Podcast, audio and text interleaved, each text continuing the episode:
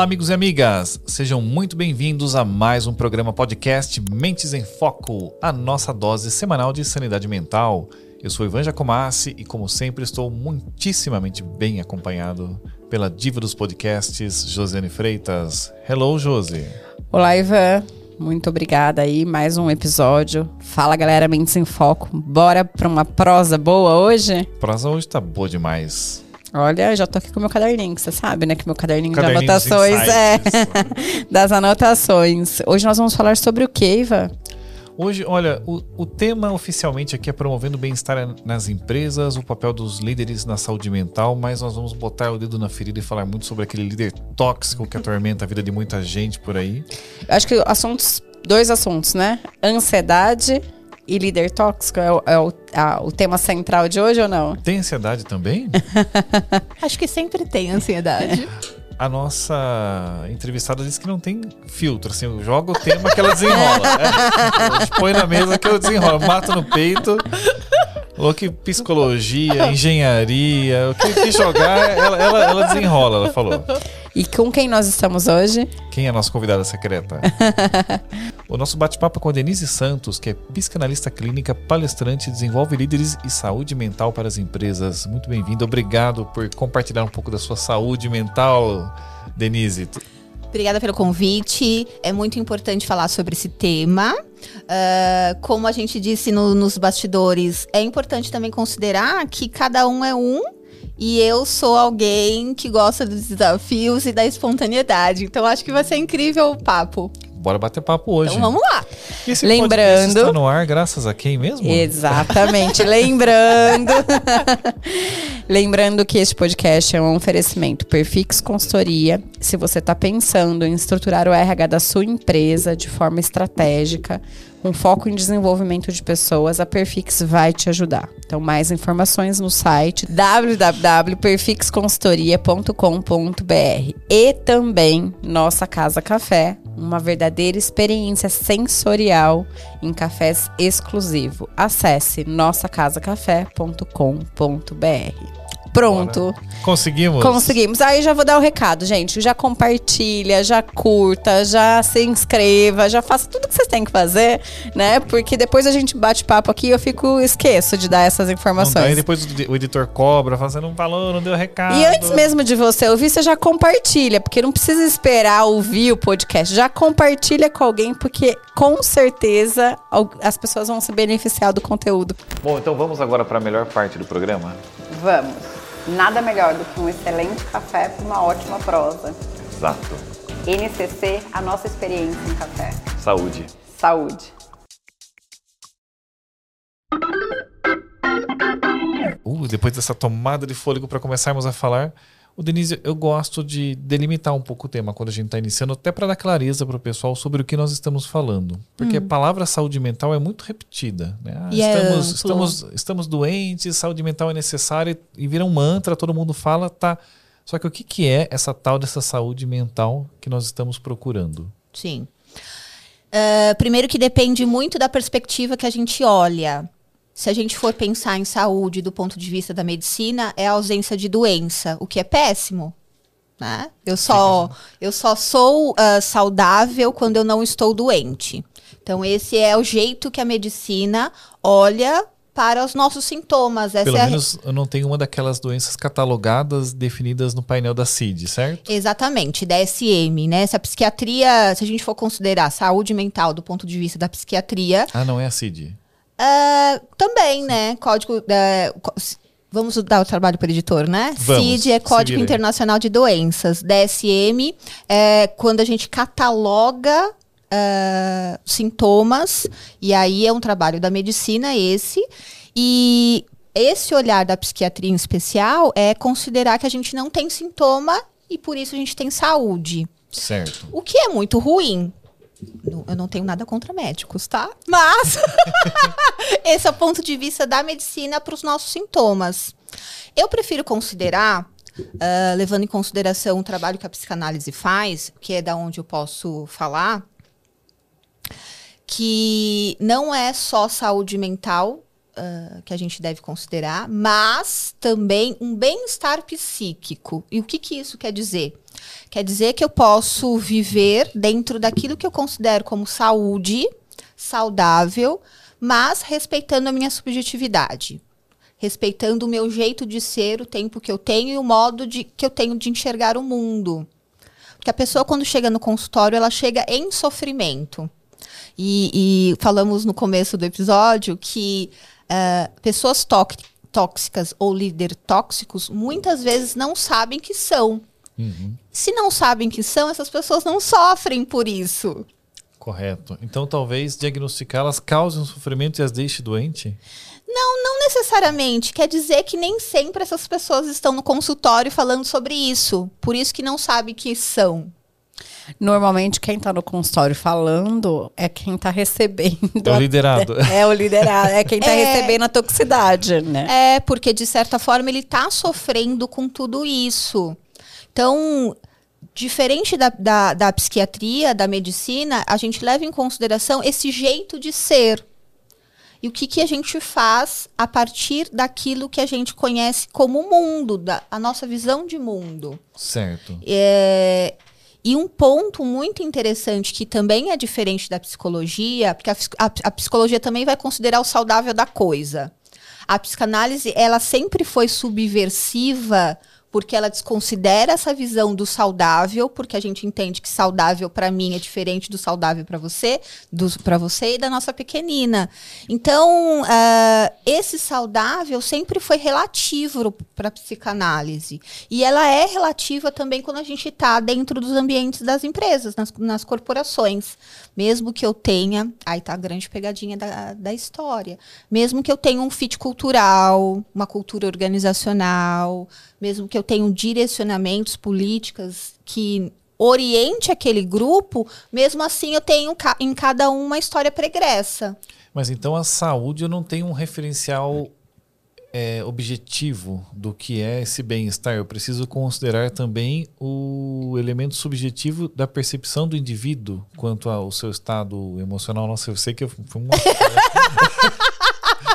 fiz uma, um negócio bem foi longe o negócio é, agora, foi né? quase filosófico. É. Mas deixa eu ver se eu captei vossa mensagem. é, vamos pensar que a palavra saúde está sempre ligada ao senso comum.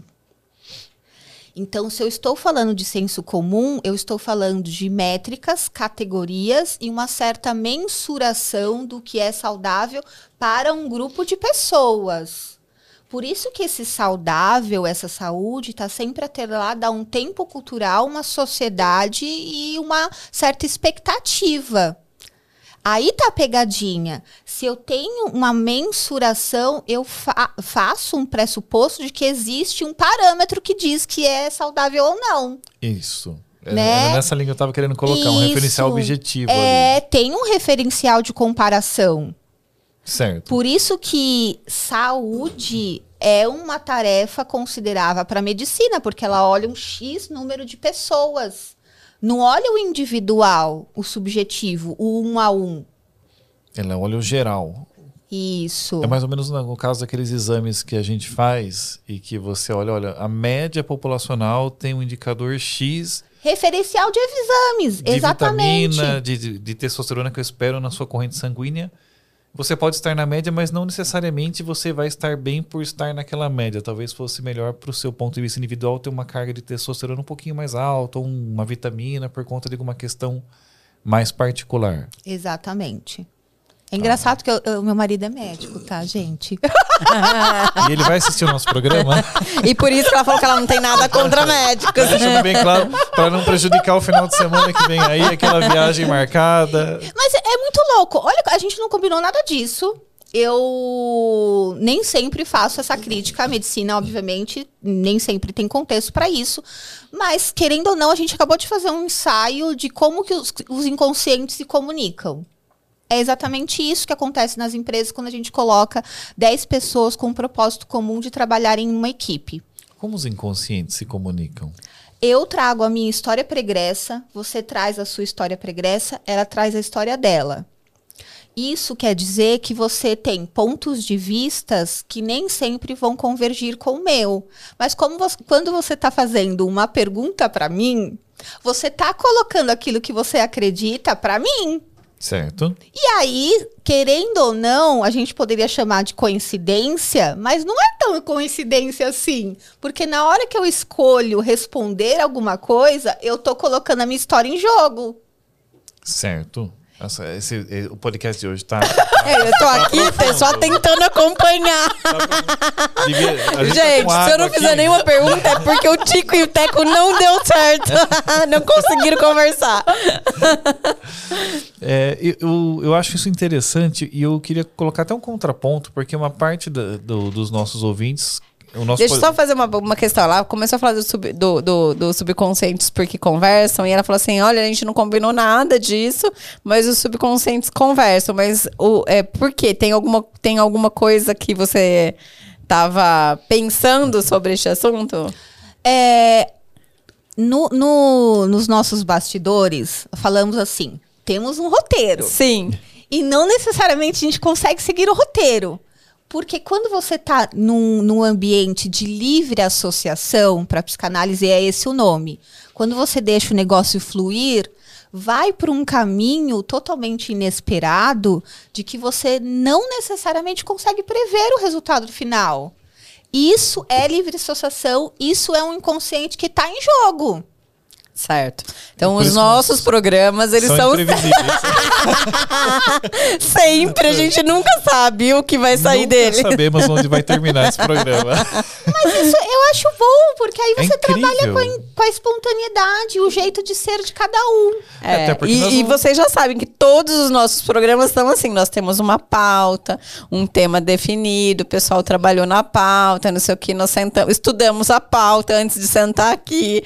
E aí, a hora que a gente senta aqui, o negócio Eu, muda. eu vou até propor uma alteração para nossa equipe. Vamos eliminar o nome pauta. Quando você compartilhar o documento, fala assim: olha, esse é o nosso registro de intenções que não necessariamente serão cumpridas. É, é, eu acho que é o registro de intenções. Proto- protocolo de intenções ali, ó. Pretendemos isso. falar sobre. É. É, é que nem outro dia nós fizemos uma entrevista fantástica com. O, qual era o nome da nossa entrevistada? A cyberpsicóloga?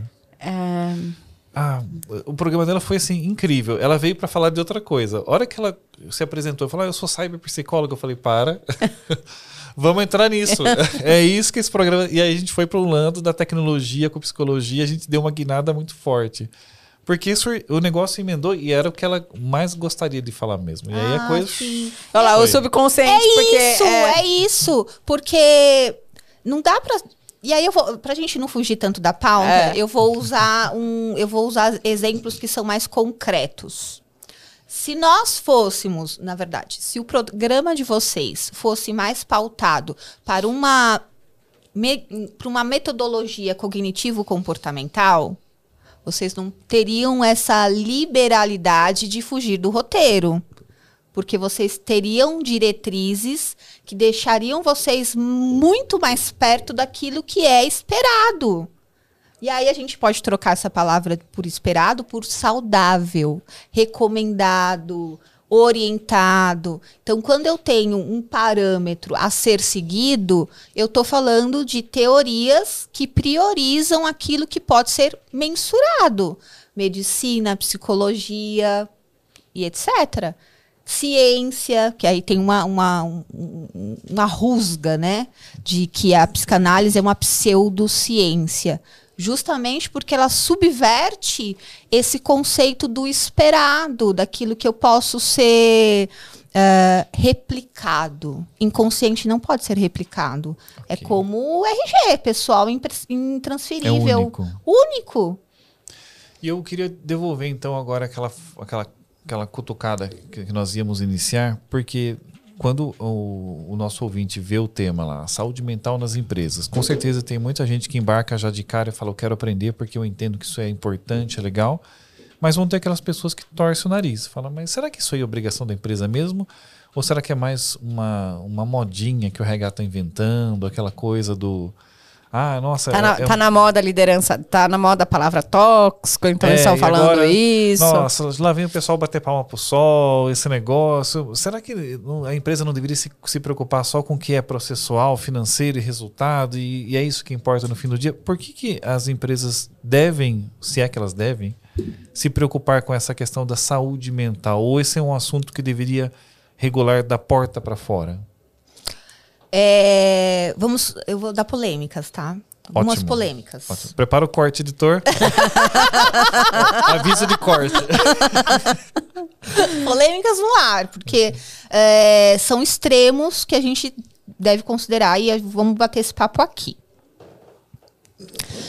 Ah, primeiro que eu acho que sim, algumas organizações levam o tema para um, fóruns que não são exatamente de RH, de pessoa, de desenvolvimento, etc e tal, e levam o tema também para marketing, né? Concordo. Então, há, co- assim como todas as áreas, ou co- como todas as ah, escolhas, há também aquelas que são escusas e aquelas que são legítimas.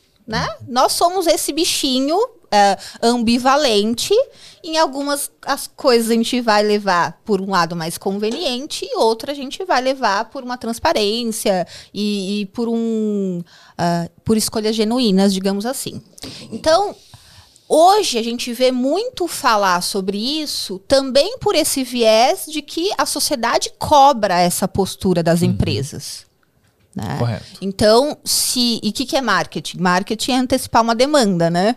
Então, se a sociedade pede, as empresas também se sentem na obrigação, quase, porque senão aí perdem market share, perdem clientes, a se voltar ou prestar atenção para esse tema. Então, o objetivo já começa meio enviesado. Porque Você tá querendo like. Não é genuíno. não é genuíno, digamos assim. Algumas empresas são mais, outras são menos. Mas não dá para desconsiderar que a sociedade pede cada vez mais esse tipo de envolvimento. Saúde mental, diversidade, inclusão. Então, são temas que a sociedade civil cobra, porque muito provavelmente também encontra essa ausência, essa lacuna nos poderes públicos, e aí vai cobrar da sociedade privada. Então, beleza, começa meio enviesado, mas eu acho, e eu acho porque sempre que eu falo acho é datado, tá? Então, 18 de setembro de 2023, Neste momento. neste momento, Meio-dia e dois. meio-dia e do- dois, eu acho que esse talvez seja o pedágio que a gente tenha que pagar. Então, se hoje a escolha não é legítima, é por, por marketing, por exemplo, que seja o pedágio que as empresas precisam pagar para as gerações pro, pro futuras, a gente não precise mais fazer por isso. Então, ok, as mudanças sociais são perenes, mas precisam ser feitas. Dito isso, vamos lá. Dito isso, ah, até 2020, antes da pandemia, este tema sempre existiu para as empresas. Então a gente ia lá. Eu estou falando que a gente que eu, Sim. eu eu era também líder até 2019 em grandes empresas. Nós olhávamos lá os indicadores de absenteísmo, de número de afastamento. Clima, engajamento. Exatamente. Olhávamos tudo isso, o que, que a gente fazia? Deixa para depois. Vamos Põe no planejamento do próximo É ano. isso, vai pro budget. não, não- não tem verba este É. ano.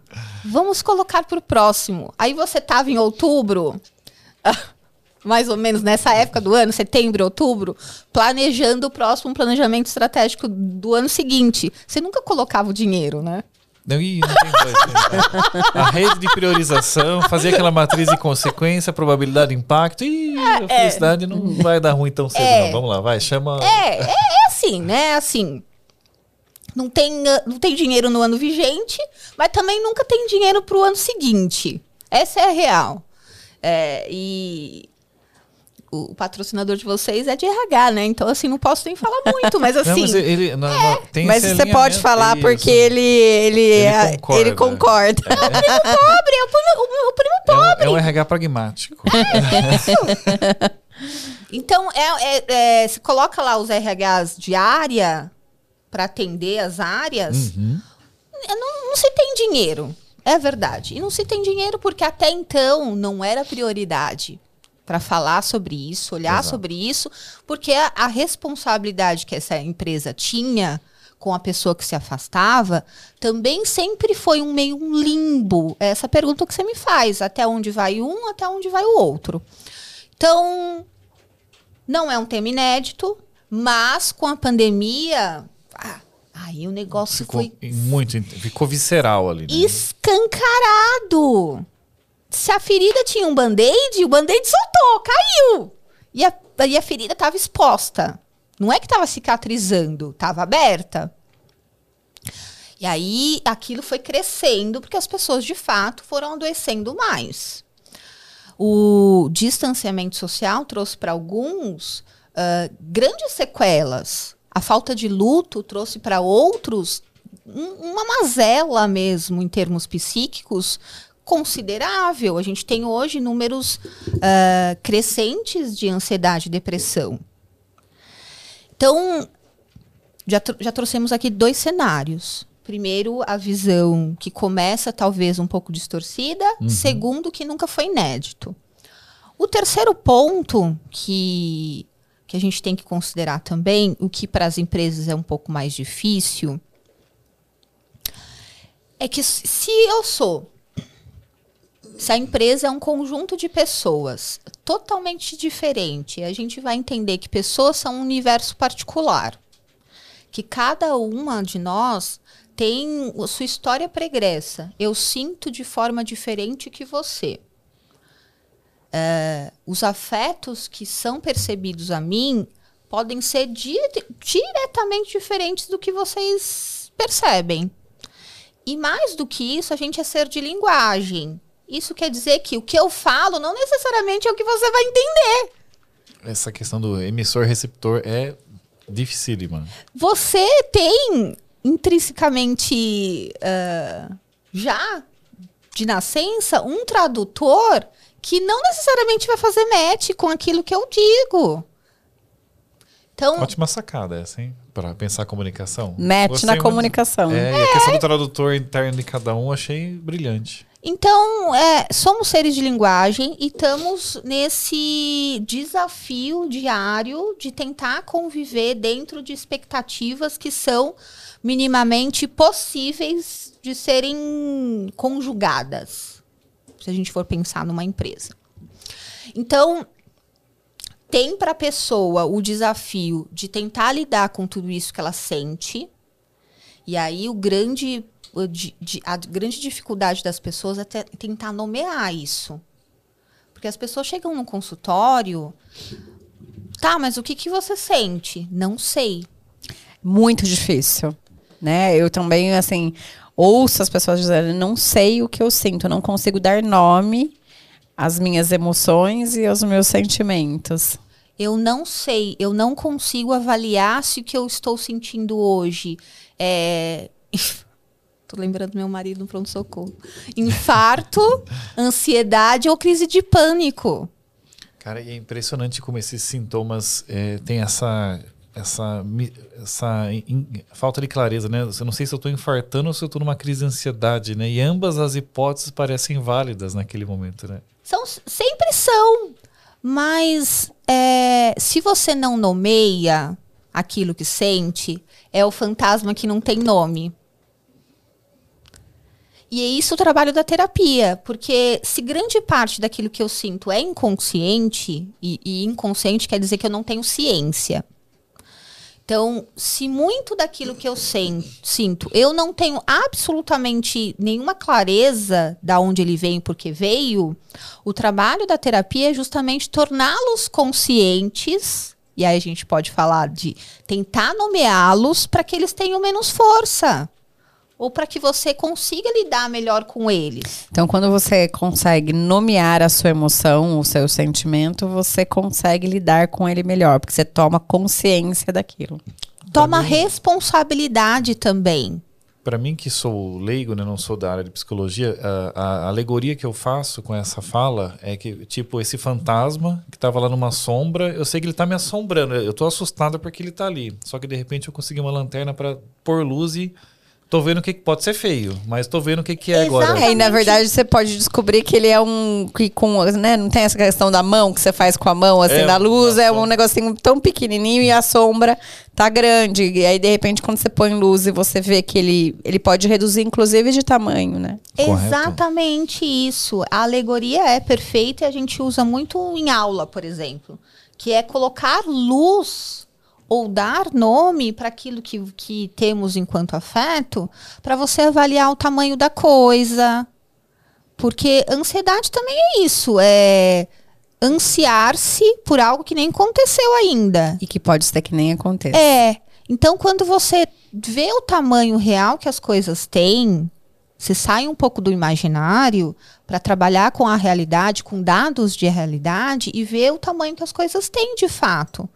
Para mim, a sua frase dar nome é muito significativa, porque eu concordo que nós somos seres de linguagem. né? nós temos uma base ali de sentimentos que nós, a- aos quais nós atribuímos os nomes, os signos, né, que são aqueles que, aqui, a partir dos signos do, que eu determino para algo que eu começo a conseguir elaborar processos mentais com ele. Né? Se eu consigo fazer uma equação, um pensamento, um raciocínio, é porque eu estou trabalhando vários símbolos ao mesmo tempo. A incapacidade de dar um nome é incapacidade de lidar com aquilo mentalmente. Sim, sim.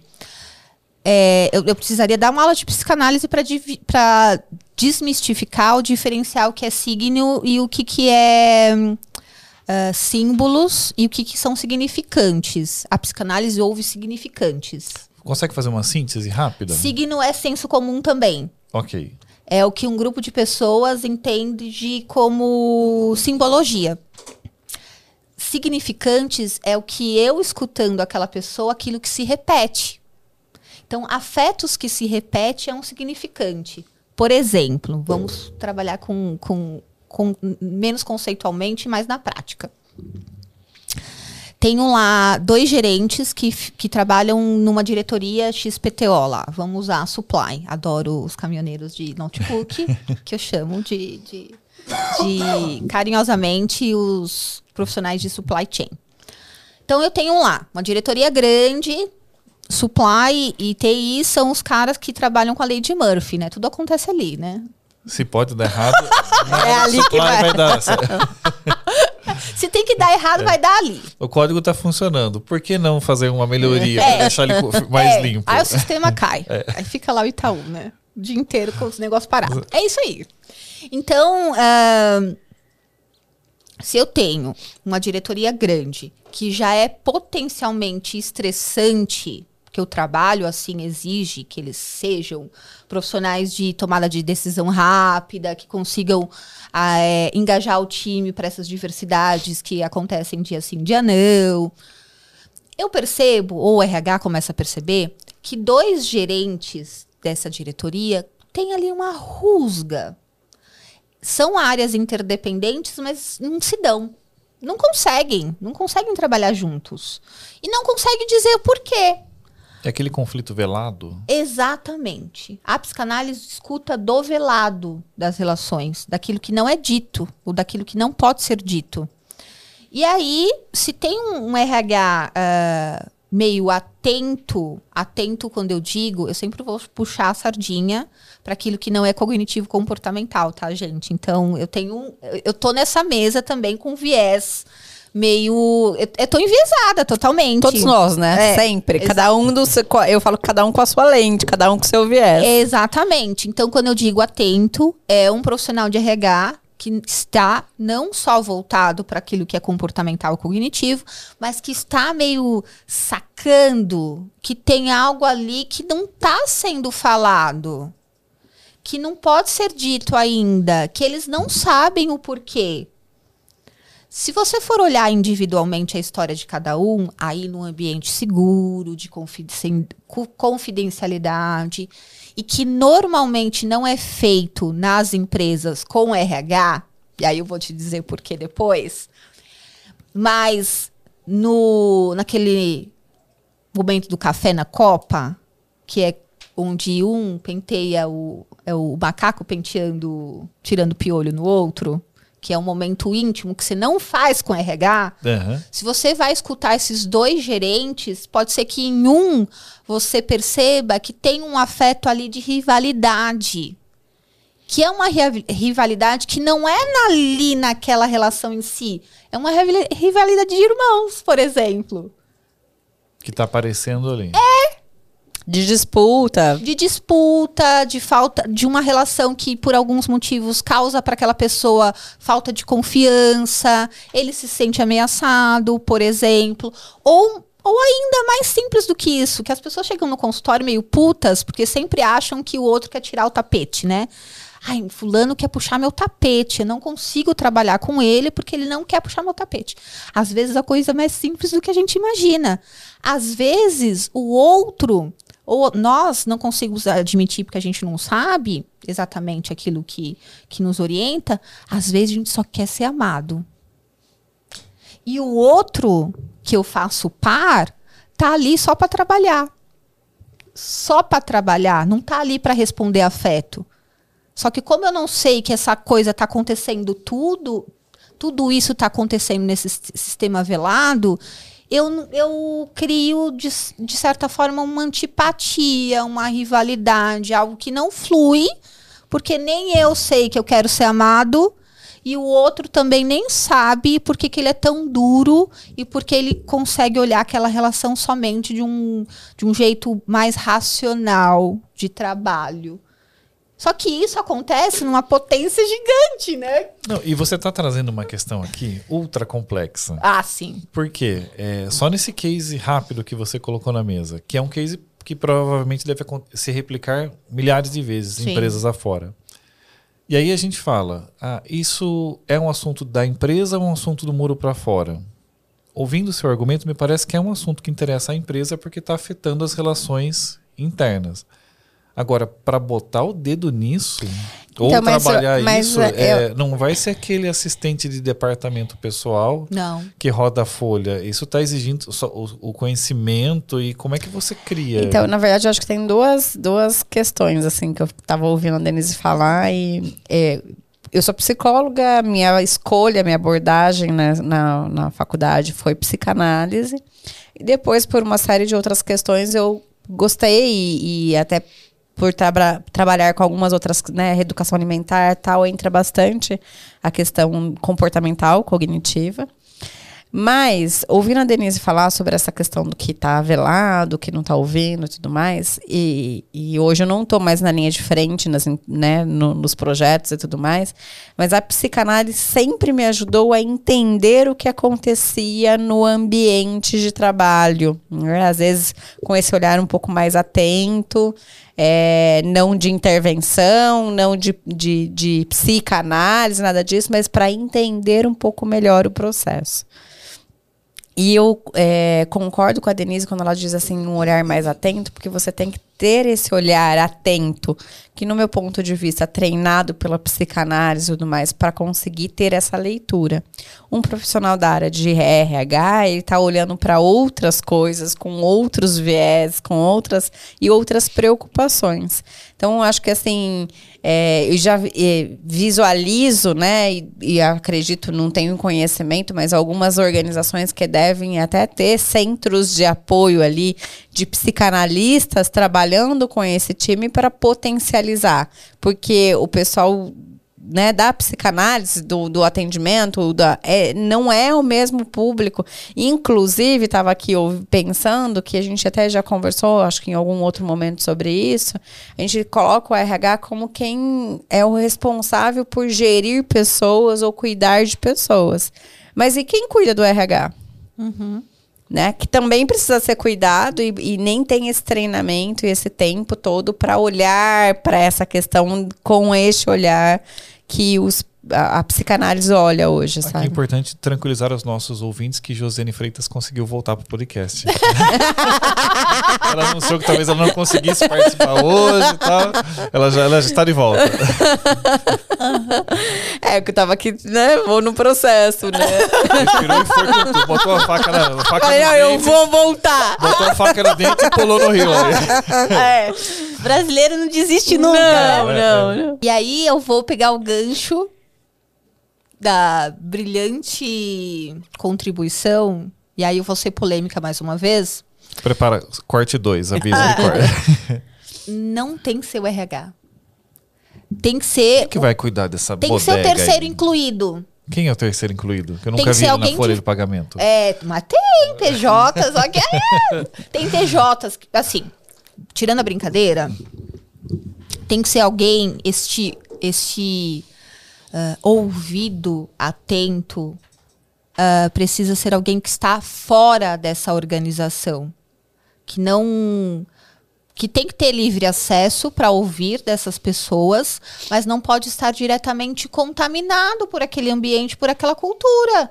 Porque se a gente for usar a metáfora, se fosse o RH, seria a mesma coisa que fazer terapia com o primo. Ok. Você vai reclamar de todas as dinâmicas familiares com alguém que também sofre as mesmas problemáticas. Não vai dar certo. Não vai dar certo. Então você Nem ele pra te ouvir, nem você pra falar com ele abertamente. é um viés que começa contaminado. Porque, querendo ou não, por mais boa vontade que o RH tenha, Ele tem a história dele que faz parte, né? Que é o que a gente tava conversando. né? é o advogado do diabo. Ele tem interesse para que a pessoa melhore. Agora, ouvindo a sua fala, legal.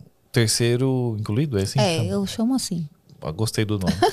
Mas essa questão, essa treta que tá rolando entre os dois gerentes. é, beleza, eu vi que tem um negócio ali para ser resolvido. Eu chego pros dois e falo, viu, dupla, vocês estão precisando de terapia. Vai lá pro terceiro, na salinha do terceiro incluído? Ou tem que ser um processo que eles procuram? Tipo, olha. É- é- eu mando eles pra sala, eles dizem, não, a gente tá percebendo que precisa de um Ou a apoio. sala fica de porta aberta, A- a hora que eles quiserem, eles entram. É livre demanda? Então, como é que é? Como, é- Poderia como ser. funciona esse Poder- processo de criar o- a, a- a relação e o acompanhamento? Poderia ser livre demanda, mas mais do que isso, ah, normalmente começa com um trabalho de grupo. Porque você vai olhando, por exemplo, se essa, se esse, se essa dificuldade, a gente vai nomear de dificuldade, se essa dificuldade de convivência começa a interferir significativamente no trabalho do todo, uma hora esse diretor vai começar a perceber que o negócio não está fluindo. Porque um vai tentar sabotar o outro, ou as coisas. Porque o, a equipe também é reflexo do, do gestor. Então você vai começar a perceber que as duas equipes também não estão. Né? Vai começar a rolar uma treta coletiva ali. Então o que era micro vai tornando-se macro. E, e é aí, se eu não fizer nada pra melhorar, isso vai virando até que estão. Eu tenho Até aquela- que você aqueles filmes lá do- desliga, do, né? Ou, ou um ou outro acaba sendo desligado. Sem saber o porquê exatamente. E é o mesmo processo crônico que nós vemos individualmente. Então, se você for des- descartar aquela pessoa desse grupo, você vai olhar para o um, você vai ver que um afeto também vai crescendo até se tornar crônico. As pessoas chegam no consultório quando já é crônico. Por vários motivos, inclusive o jeito que o brasileiro enxerga o próprio autocuidado. Então, no grupo, isso também é potencializado. O que é pequeno vai crescendo. E aí os problemas vão crescendo também. O jeito que aquela diretoria, que- o que aquela empresa vai olhar para aquele problema também diz sobre como a lente que ela vê as pessoas. Então, algumas vão colocar lá na Nine Inbox lá do, do Da avaliação de da desempenho. avaliação de desempenho, vamos dar seis meses para esses caras. Passou os seis meses, o que, que, vamos, o que, que vamos fazer? Vamos desligar, vamos colocar em outra área, vamos encostar para chegar lá no pacote de começo do ano desligar junto com a galera. Então, o jeito que a, pessoa, que a organização vai enxergar também diz Também faz parte do, do, do pacote. isso. Por isso que as coisas são interdependentes. Se- é. ahn, vamos colocar uma responsabilidade da pessoa ouvir ou conseguir falar sobre aquilo que sente. E aí, isso sim, ela poderia falar num processo de análise, por exemplo. Mas a gente não pode desconsiderar que esse um está e faz interrelação com o ambiente, com uma empresa. que é também é, é, diretamente influenciada sobre tudo aquilo que as pessoas estão vivendo. Então, esbarra. Por isso que é muito sutil e por isso que a pergunta é de um milhão. Até onde vai o, o do individual É até onde vai o coletivo. Isso, né? É, Exige um- muita maturidade da, da própria empresa, da própria instituição, eu acredito. Sim. E o que a gente estava falando dessa questão de que o conflito né, desses líderes pode até influenciar na equipe, né? Mas a gente também falou um pouquinho sobre a liderança tóxica, né? E acho que a questão é o que é a liderança tóxica? O que é essa toxicidade? Vamos colocar mais um elemento aqui no nosso exemplo, né? Se eu tenho um líder que ele espera que o outro ah, responda a uma demanda de afeto, então eu quero ser amigo do meu colega de trabalho. Só que na outra ponta, o, o outro cara era mais, é mais sisudo. Tipo o Ivan, assim, que não gosta de pessoas. É só. tipo eu. É tipo, eu tô aqui pra trabalhar, não tô aqui pra fazer amizade. É mais ou menos eu. no- no dia a dia. é. Vamos considerar que eu tenho um lado que é mais afetuoso e que demanda isso do outro e das relações. E do outro lado eu tenho um engenheiro típico. Vamos usar, usar É, bem por aí. vamos, vamos brincar aqui. A gente tá sempre brincando, né? Levem isso também pro lado simbólico da coisa. Então, temos lá um cara mais racional, mais sisudo, mais duro, mais pragmático, que ele vê essa relação de uma forma totalmente diferente de outro, onde a contrapartida são entregas. Ele, em alguma medida, tendo a visão de mundo que o cara, que o bonzinho, não vou colocar bonzinho, malzinho, mas é o afetuoso tem, esse cara pode ser tóxico. Que uma hora ou outra ele vai dar uma resposta que o cara vai ficar extremamente ofendido. Então, para tirar um pouco do senso comum, líder tóxico ou não diz sobre como eu olho para o outro. Se eu olho numa relação em que eu só posso tirar do outro aquilo que eu preciso, é em algum nível mais ou menos de toxi- toxicidade. Porque eu não estabeleço com o outro uma relação de troca ou de igualdade, muito menos equi- equidade. Eu estou sempre pensando naquela relação de um ponto de vista, uma contrapartida, onde eu tenho algo A receber. a receber. Para a psicanálise, é uma dialética do senhor escravo. Como é essa dialética? Eu gosto de dialéticas. Ah, eu só pego do outro aquilo que eu preciso, porque o outro é perto de mim um escravo, Certo. onde eu sou o senhor, onde eu dito as regras. E inconscientemente ou não, a nossa relação com o outro diz sobre a nossa infância. A, a infância é o terreno que a gente pisa para a vida toda. Então, como eu olho para esses pares, para essas relações, para aquilo que eu estabeleço enquanto vínculos, laços, tá lá registrado em 1900 e Guaraná com rolha. Não vamos aqui colocar data de nascimento de ninguém, mas tá lá em tempos longínquos. E é isso que eu trago pra minha vida. Eu vou replicando. Eu vou replicando sem saber. A empresa é uma réplica avançada do Jardim da Infância? É ótima essa analogia. Tem as figuras de autoridade, tem os paternais, tem os maternais. Uma vez eu estava numa no meu último ano de, de liderança, eu tava, gente- nós tínhamos uma reunião semanal toda segunda-feira à tarde. Era a tarde toda. E era uma mesa grande assim, ó, que era uma diretoria grande. Tinham lá uns 12 gerentes. E aí, simbolicamente, né? Aquela figura bem caricata. O diretor aqui na ponta, o outro gerente, o mais sênior dos gerentes na outra ponta, e os outros espalhados, entre eu também. Eu olhei aqui, só que eu já estava numa escuta, já estava atendendo, já estava numa escuta que já era muito voltada para psicanálise. Eu olhei aquilo, eu falei, gente, isso aqui é uma grande família onde todo mundo deposita para este cara, que no caso era o meu diretor, é, uma demanda de amor que não é de trabalho, é de amor, é de pai. Então, nós às vezes colocamos um preso tão grande no outro que não é das relações de trabalho. É uma demanda antiga, longínqua mesmo. Então, às vezes, eu, eu, eu tenho um grande amigo que era gerente nessa época comigo, e ele chegou a brigar comigo uma vez porque eu não defendi o pai. é o pai da horda primeva, né? Como diria Freud. Eu não defendi o nosso pai. Eu olhei pro, pro cara e falei assim: Dan, você tem pai, tá? Fulano não é seu pai. Fulano é teu chefe. E ele faz merda pra caralho.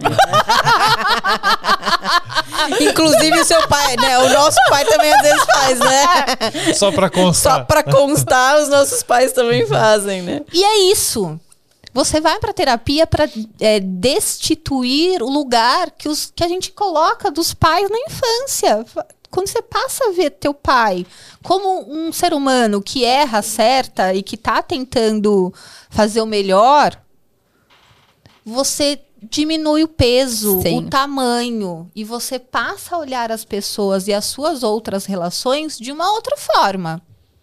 Sim. Ah, mas eu tô achando muito chato isso, na verdade. Por quê? Sentar nesse divã. Porque eu, eu chego lá e, na verdade, ela me diz que o problema não, não o problema não tá no outro, tá em mim.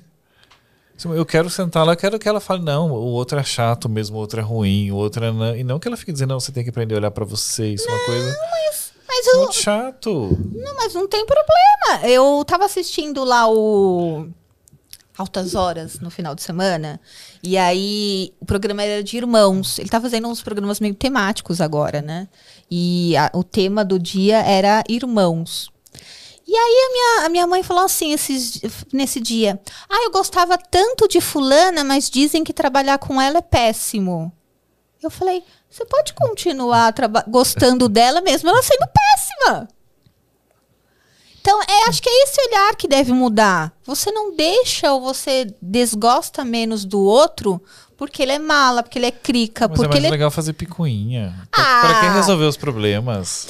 É, mas eu acho que essa questão que você está falando, né, Ivan, é, é, eu normalmente digo... Eu tô fazendo uma ironia. É, mas não, é que essa questão que a gente fala, e é exatamente isso, né? A gente é, senta numa mesa, normalmente a gente aponta para os outros e fala muito menos de nós, né? A gente não, não se coloca no processo. E eu sempre falo pro Ivan sobre isso, e é realmente a forma como que eu penso que numa discussão, numa briga ou em pontos de vistas diferentes, na verdade, normalmente numa briga, numa discussão, não tem o certo ou errado. Porque pela minha lente eu sempre vou estar certa, pela lente do outro ele sempre vai estar certo, e a gente pode passar uma tarde discutindo e não vai chegar num. Então eu falo assim: assuma o seu, né? assuma os seus erros, eu assumo os meus e a gente segue na jornada do desenvolvimento pessoal, Sim. né? Que o processo é esse. A questão é que é, nem sempre você encontra do outro lado alguém afim de assumir os erros dele, né? Assumir o processo no sentido assim, ah, eu sei que eu preciso melhorar aqui, aqui, aqui, aqui, e eu preciso que você melhore este, este, esse ponto, e a gente segue na jornada aí do desenvolvimento de buscar amanhã ser melhor.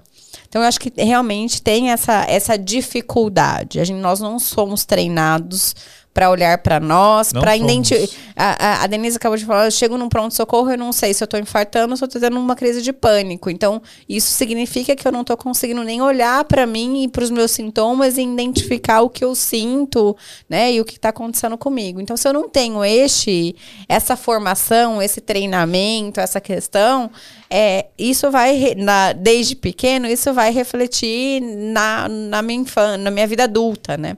Eu falo assim, eu, esses dias, gente, esse final de semana a gente estava com os amigos e, e a Maju é a melhor amiga destes amigos nossos aí. E eu falei, eu sou apaixonada pelas crianças, né? Por, pelo menos pelas nossas crianças, é, pelo menos isso, né? Porque eu, é, esses dias elas estavam em casa e eu abracei a Maria Júlia, não sei o que e tal, e ela virou e fez assim, tia, eu estou ficando com ciúme. É, eu falei, vem aqui que eu vou te abraçar também. Vou te, né? E aí acolhi ela também. Mas é uma criança. No caso, ela tinha menos. Elas têm sete, agora elas tinham seis anos no momento. Que consiga dizer, né? Que na verdade consiga identificar o que está sentindo e conseguir falar o que eu estou sentindo, né? Para poder ser acolhida também, ou para poder, dentro daquele contexto, encontrar, inclusive, o espaço, né? É, eu acho fantástico, uhum. porque uhum. eu, pelo menos, não tive isso. Não sabia nem quem eu era com sete anos, o que dirá, o que eu sentia Bom, e tudo essa mais. educação do, do, dar nome, do sentir, essa, essa visão, ela é muito pouco explorada, eu acredito que culturalmente no nosso país. Eu mesmo eu comecei a ouvir sobre esses temas muito tardiamente, da, da, da após os 30 anos de idade. Faz pouco tempo, né? Foi ontem. Uma, foi ontem, foi praticamente, ontem, é. é. é. Porque até a casa dos 20 e poucos anos, não, essa, essa, esses assuntos nunca passaram pela. É, a jornada, na verdade, quando a gente começa a olhar para isso, é a jornada do autoconhecimento. Né? E essa jornada do autoconhecimento, eu, é, eu, eu particularmente acredito que é só assim que a gente consegue né? Fazer escolhas, é, definir o que você gosta, o que você não gosta, fazer uma transição de carreira, tomar decisões na sua vida. É só a partir do momento que você começa a se conhecer um pouco mais. Ah, mas com 21 anos eu não tenho a maturidade. Não, você não tem, nem é esperado que você tenha. Mas com 21 anos você já se faz algumas perguntas a si mesmo de quem é você com 21 anos, com a maturidade que, que, que lhe é cabida nesses 21 anos e tudo mais. É, e eu acho que este processo, ele é árduo, ele é doloroso, ele não é simples e, e tem perfis de pessoas que nem querem entrar nessa, nessa é, esse perfil que a Denise trouxe, que é um cara mais é, de engenharia, pragmático, não sei o que, ele está pensando numa questão muito mais processual, mais focado em resultado e tudo mais. E o processo de autoconhecimento não, não se dá assim vai desmontar um monte de coisa e um monte de certeza que talvez ele não esteja preparado naquele momento para se deparar. E só que é um cara, talvez, que como ele é muito ligado no missão dada é missão cumprida, é aquele que, se chegar no consultório, vai virar uma coisa tão grande que talvez ele tope o processo. Porque não basta chegar até o consultório e desistir também. Ai, vou por empolgação. Você falou, ai, é, nós ouvimos falar muito mais desse tema hoje do que no passado. Sim, verdade.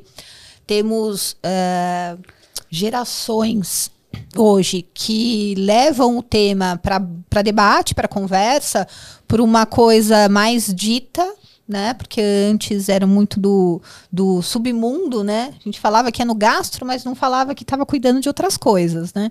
Então hoje as pessoas falam mais, mas não significa que o fato da pessoa procurar e pensar no tema não significa que ela esteja implicada no processo. Porque Correto eu escuto também no consultório, inclusive, aquela coisa, ai, mas eu estou em análise, eu estou em terapia, eu estou olhando para isso. Quase como se fosse uma justificativa, já não. Muleta total. Muleta total. Então, isso significa que não necessariamente estar em terapia, estar em análise, significa mudança em ação.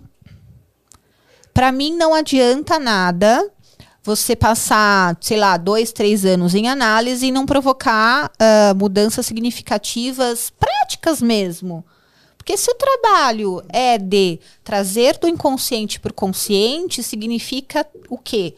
Nomear aquilo que eu sinto e, o que eu não sei, uh, o meu funcionamento, trazê-lo para um nível em que eu possa olhar, para que eu possa escolher fazer uh, alternativas, possibilidades, relações melhores. Aí que está a mudança. Então, uh, a palavra que você fala da picuinha, é legal ter picuinha, claro que é legal, né? Também dá o tempero da vida, né? Se as nossas relações fossem lineares, seria chato pra cacete. Então, uh, legal identificar as diferenças, eu chamo de picos e vales, entre um e outro. Mas é, é legal também se implicar no processo. Porque as crianças, por exemplo, ainda não chegaram numa maturação, e isso faz parte do desenvolvimento infantil, a gente só vai ter consciência ou vai se implicar no processo e ter. Uh, que nasce culpa também, né? Nasce expectativas, nasce. Eu tô sempre depositando no outro demanda, e é sempre uma demanda de amor. Então a criança fala de uma forma mais livre, espontânea, transparente, porque ela ainda está antes desse processo de culpa. E culpa diz muito também sobre eu tenho medo de ser rejeitado. Então por isso que a criança consegue melhor do que nós falar, eu tô com ciúme. Um, uns amigos. E eu acho que é isso que tem que ser poten né, é, reforçado, aí a gente vai usar até uma. Mas assim, potencializado mesmo, né? No adulto. Pode falar. Pode é. falar. Só que ele só vai conseguir falar se ele foi estimulado na infância. É. Esse é o grande paradoxo. se a gente vira para a criança e fala assim, engole o choro, é um, um, adulto que potencialmente não tem condições ou acha que o ambiente não, não lhe é propício para falar aquilo que sente ou que pensa. Então, ah, eu não vou me, não vou me manifestar porque as minhas ideias não serão bem ouvidas. Olha como, mais uma vez, influencia o trabalho. Sim. Agora, e para aqueles casos um pouco mais extremados em que você tenha talvez um líder, aquele líder mais agressivo, que tem uma linguagem mais uma linguagem mais violenta, assim que não mede as palavras, e se eu estou na posição de um liderado, tem alguma estratégia para que eu tente lidar com esse gestor? Primeiro, é entender que não é pessoal. Por mais difícil que seja, e, e normalmente essas situações são, é, é, entender que não é pessoal. Aquele funcionamento não diz respeito especificamente a você. Se você fosse puxar a capivara de todos os gestores, você veria que este funcionamento é de muito tempo atrás, de outras empresas. Não quer dizer necessariamente com aquela cultura em si, quer dizer com aquela pessoa. Então, separar o que é pessoal e o que, que não é, funciona muito. Em outro ponto, é aquilo, né? Se você consegue dizer sobre si, você passa a prestar atenção também como você funciona nas, nas relações que você pretende estabelecer. Eu tive um gestor uma vez, eu adorava trabalhar com esse cara. Por quê? Porque eu sou alguém que me posiciono, eu relativamente bem me comunico, Sou alguém que paga um preço por isso também. Então, se eu tenho, se eu estou implicada no processo, eu sei que não vou agradar todo mundo e tá tudo bem, né? Eu não tenho essa pretensão de agradar gregos e troianos. Tô ali para exercer um papel e automaticamente ter ali a responsabilidade por, por meu estilo, digamos assim. Então, comigo funcionava muito bem né? Nossa parceria era fantástica. Nós adorávamos trabalhar juntos. Mas quando ele percebia que o outro titubeava, ele fazia uma pergunta e o cara ou ou dava rolando lero, ou gaguejava, não tinha uma, uma segurança para se portar ali ele, ele conseguia ouvir o não, o sim, ele conseguia ouvir o talvez. Mas quando ele tava, quando ele percebia que tinha ali uma um somebody love, mas era dito e feito, ele encarnava, fazia da vida da pessoa um inferno. E aí perseguia mesmo. Ele a primeira impressão ficava. Ele passava a desacreditar de tudo. É, era pessoal? De certa forma, sim. Mas para aquela pessoa, de, dava muito perto de confiar. Aquela pessoa é confiável ou não. Então, como ele estava numa posição uh, de vice-presidência, né? Era um diretor assim sênior, quase vice-presidente. Era importante que ele confiasse no, nos liderados. Porque significava que o que ele ouvia de um, ele tinha que replicar para frente, né? Ele tinha que responder também por aquilo. Então, se ele se sentir, se ele por algum motivo sentisse que aquela relação não era confiável, não era segura, ele desacreditava do processo inteiro. Sou eu no rolê. ele desacreditava total do processo. Aí eu pergunto, aqui tá a grande polêmica. É tóxico ou não é? É tóxico ou não é? reflexão. Né, assim, o que que é tóxico? Aí a gente começa a perguntar. Se para aquele cara confiança tinha um pré, um checklist que ele precisava enxergar num primeiro momento, ele é tóxico ou não é?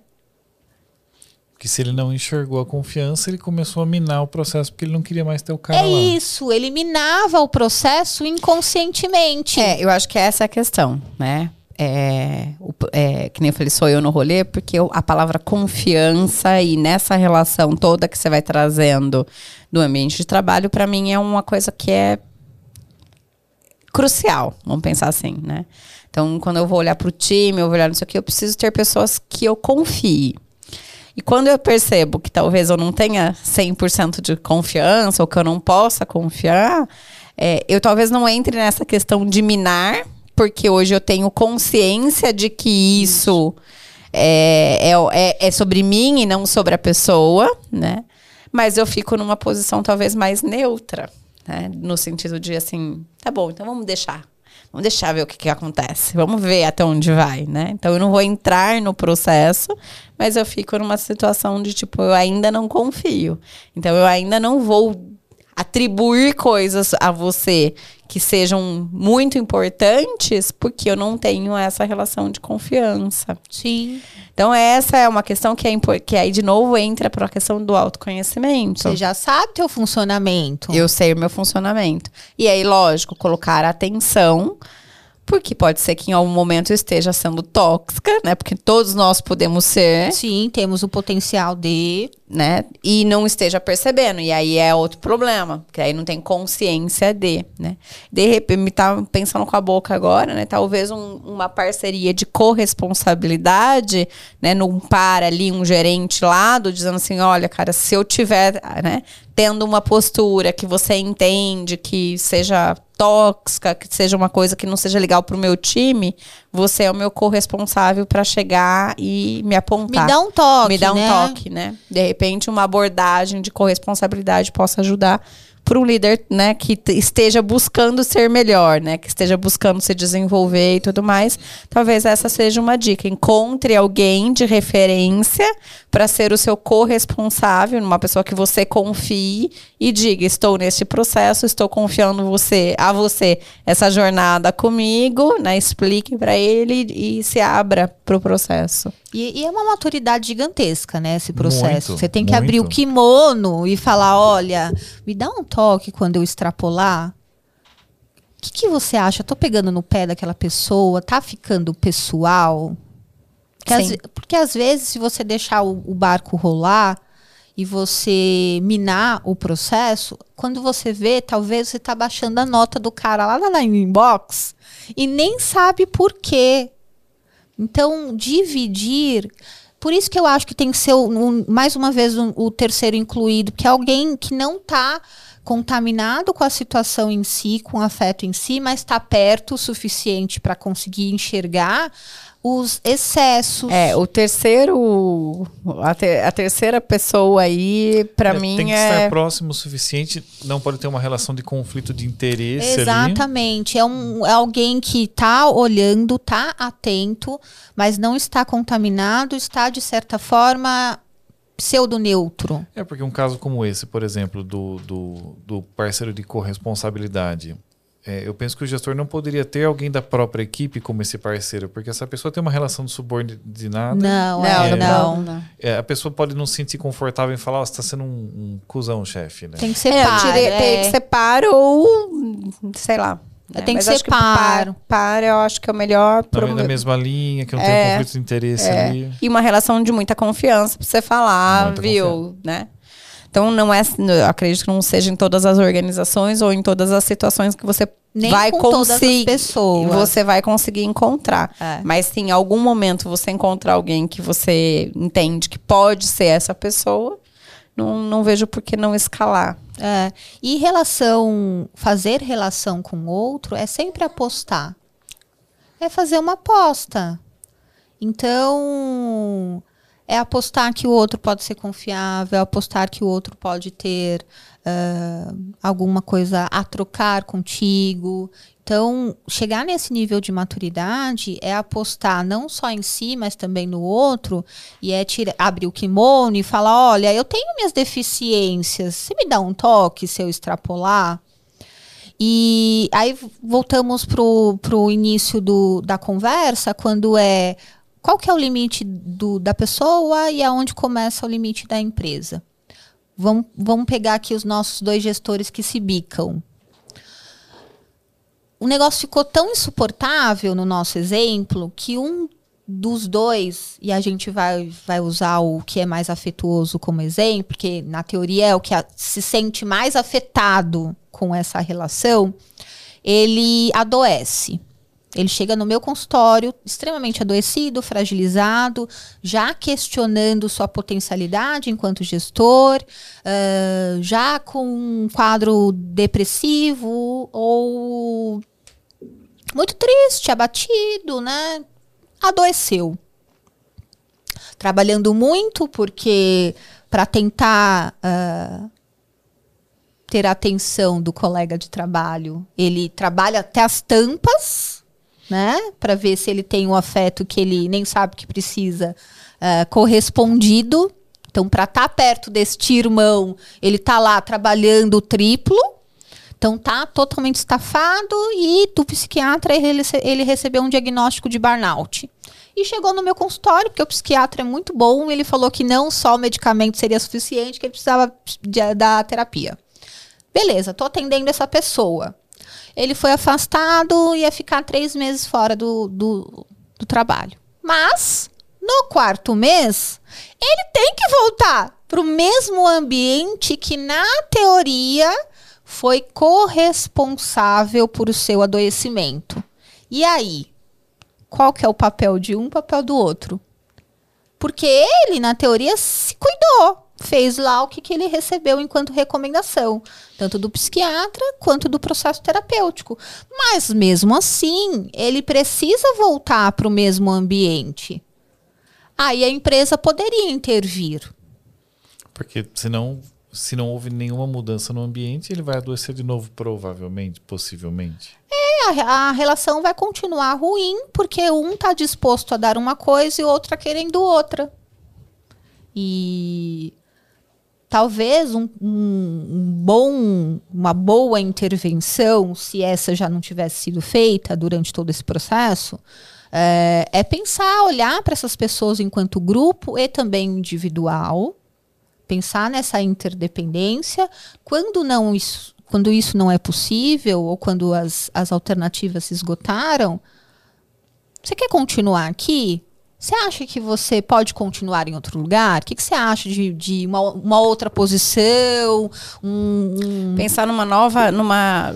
Ter, inclusive fazer um processo de integração, né? Exatamente. Que a gente só faz a integração quando o, o- o colaborador chega, né? E nessa questão seria uma reintegração dele, mas olhando para ele já, né, com estes aspectos que, que ele apresenta, né? É, porque de repente, se a gente for considerar que ah, temos começo, temos ciclos, estabelecemos com outro relações e essas relações podem ser baseadas em ciclo, na empresa ele poderia começar um novo ciclo com outras relações, com novas relações.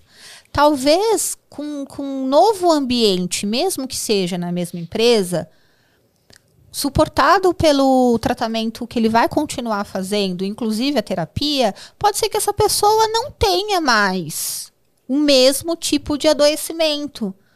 Porque se o processo terapêutico caminhar, ele vai conseguir nomear, de repente, a expectativa que ele consegue colocar no outro. A gente, assim, só para quando eu falo em burnout, eu sempre faço uma relação com a empresa e com o excesso de trabalho, né? Mas te ouvindo falar agora, me, me parece que o burnout ele, ele, ele pode ou ele acontece ele, nas relações. A, as pessoas não adoecem exatamente pelo trabalho que fazem, mas pelas relações que têm no trabalho. Então, burnout Não seria. seria o excesso do trabalho o causador? Vamos pensar, um, vamos ampliar a discussão e vamos colocar mais fogueira nesse barquinho. Corte 3. é, as pessoas adoecem muito provavelmente pensando que burnout, o diagnóstico é sempre a cereja do bolo. Embaixo da cereja tem um monte de cacareco. E as pessoas não adoecem exatamente pela carga de trabalho, mas adoecem pela impossibilidade que elas têm de estabelecer um limite entre elas e a empresa. Isso que leva ao esgotamento. Porque se eu estou implicado no processo, se eu estou ali, se eu sei o meu funcionamento, primeiro que eu consigo escolher melhor as empresas que eu quero trabalhar. Eu consigo identificar melhor se aquele ambiente, para mim, é bom ou ruim. Segundo, que eu consigo fazer eu consigo estabelecer acordos melhores. Então, se eu tô com a minha pilha cheia de trabalho, se eu receber mais um, eu vou tentar negociar. Olha, não consigo te atender e eu sou muito malaca com isso, tá? Eu fazia assim. Olha que dicas. dicas de como escapar da, da, daquela avalanche de processos eu eu estava implicada no processo e eu fazia o outro também estar. É um bom jeito de pensar a comunicação. Eu falava assim, olha, eu entendo a sua, a sua demanda, eu compreendo a tua prioridade, só que eu não consigo dedicar tempo, o tempo que você merece agora. A gente consegue trabalhar isso daqui quatro dias? Porque eu desafogo uma coisa aqui, desafogo coisa lá e eu consigo uh, dedicar minha atenção para aquilo que você precisa. Isso é estabelecer bons acordos. Com certeza a resposta era positiva. Sim, a maior parte das vezes sim. E quando não, quando eu precisava assumir mais um pratinho, eu voltava para o pratinho que, que é mais de longo prazo, para uma outra demanda mais uh, com entrega mais espaçada. Eu falava assim, fulano, eu vou ter que parar o que eu estou fazendo para você, porque eu vou ter que assumir um outro pratinho, tudo bem? Você segura mais dois dias? É, era quatro, né? O, o prazo inicial você segura dois dias, que eu vou colocar dois dias como prioridade uma outra coisa, eu volto contigo daqui a pouco. Isso é estabelecer bons acordos. Como as pessoas não conseguem nomear, não conseguem perceber, não conseguem, elas vão assumindo. Então, burnout para mim é quem assumiu demais. E até por uma necessidade de ser aceito, amado, reconhecido, Exatamente. valorizado. Exatamente. Então você vai ver a autoestima é cagada, uh, a pessoa não se comunica direito. Uh, não é tão simples como normalmente a medicina pensa que é.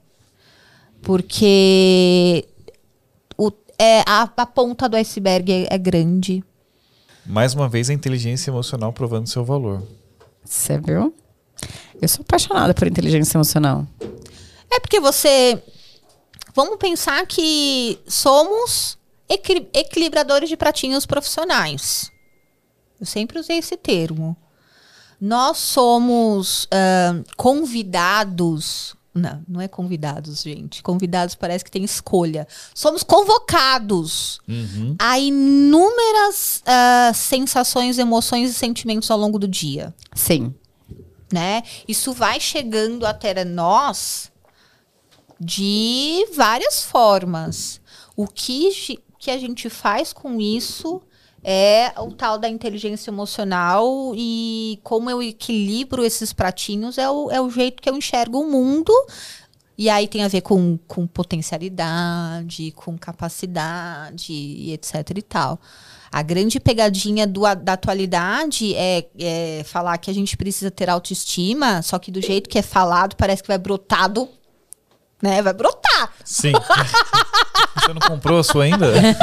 tipo, vai brotar. Ninguém fala a outra parte que pra eu ter autoestima hoje como adulto, alguém me amou no passado. Ou não, né? É, E aí, se não amou, como que você faz pra, rola- pra mudar o rolê? pra acreditar que você é, tem potenciais pra ser amado. Exatamente. Porque no consultório aparece, né? Se os meus pais não me amaram, quem que vai me amar? Se aqueles que são obrigados a não conseguiram fazer. Então, as pessoas falam que ah, é preciso ter autoestima, mas não contam a outra parte. Que alguém precisou fazer, alguém precisou investir libidinalmente neste serzinho para que no futuro ele tenha minimamente uma autoconfiança e acreditar que pode fazer as coisas de outro jeito, de outro modo, com outras alternativas, inclusive no trabalho. Acreditar que sua palavra tem valor, que aquilo que ele diz ah, é respeitado, é ouvido. Muito bom, Denise. Eu queria que você deixasse uma mensagem para os nossos ouvintes. Ah, se relação é apostar no outro, né? É um salto de fé. Então, ah, acreditar menos no individualismo, né? Porque a cultura também diz: seja autossuficiente. Nós não vivemos numa ilha, então a gente não pode excluir o outro da equação. Ah, e quando isso acontece, a gente está num caminho de toxicidade, inclusive com nós mesmos. Então, acho que acreditar que, apesar das diferenças, das nossas diferenças, ainda dá para construir coisas bacanas juntos. Putz, na captura de insights desse programa, Denise deixou uma pérola no final agora muito forte que eu gostei. Que você falou, se- sermos tóxicos com nós mesmos. A gente tem um potencial tóxico enorme. Porque a gente fala tanto do outro, né? O ambiente é tóxico, a pessoa é tóxica, mas eu posso ser autotóxico. Aí eu vou lá e auto, me autoflagelo em culpa. Cara, e é o primeiro lugar que eu deveria olhar, né? É. Só, só esse finalzinho que já teria valido o programa todo. Sensacional. Denise, como é que o pessoal te encontra nas redes sociais? Como é que. Você faz atendimento online? Faço Onde fica a sua clínica? Faço, faço atendimento online. Em São Paulo, eu tô em Pinheiros, na Paulista. Vocês encontram ah, no Instagram como psicanalista Denise dos Santos ou no YouTube no Saberes e Afetos podcast. Saberes e afetos? Isso. Saberes e afetos.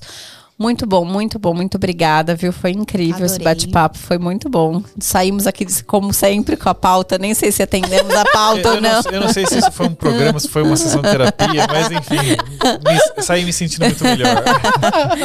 Muito obrigada, Ivan, pelo bate-papo, pela parceria aí na, na mesa. Agradeço a todos os nossos ouvintes e vocês já sabem, esse programa é um oferecimento Perfix Consultoria e Nossa Casa Café. Nos sigam, compartilhe.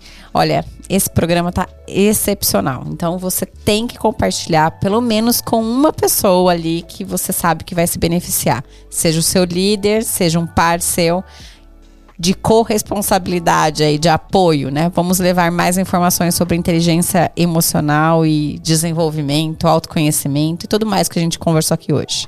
Compartilhe esse programa com três pessoas e o autoconhecimento será desbloqueado em sua vida.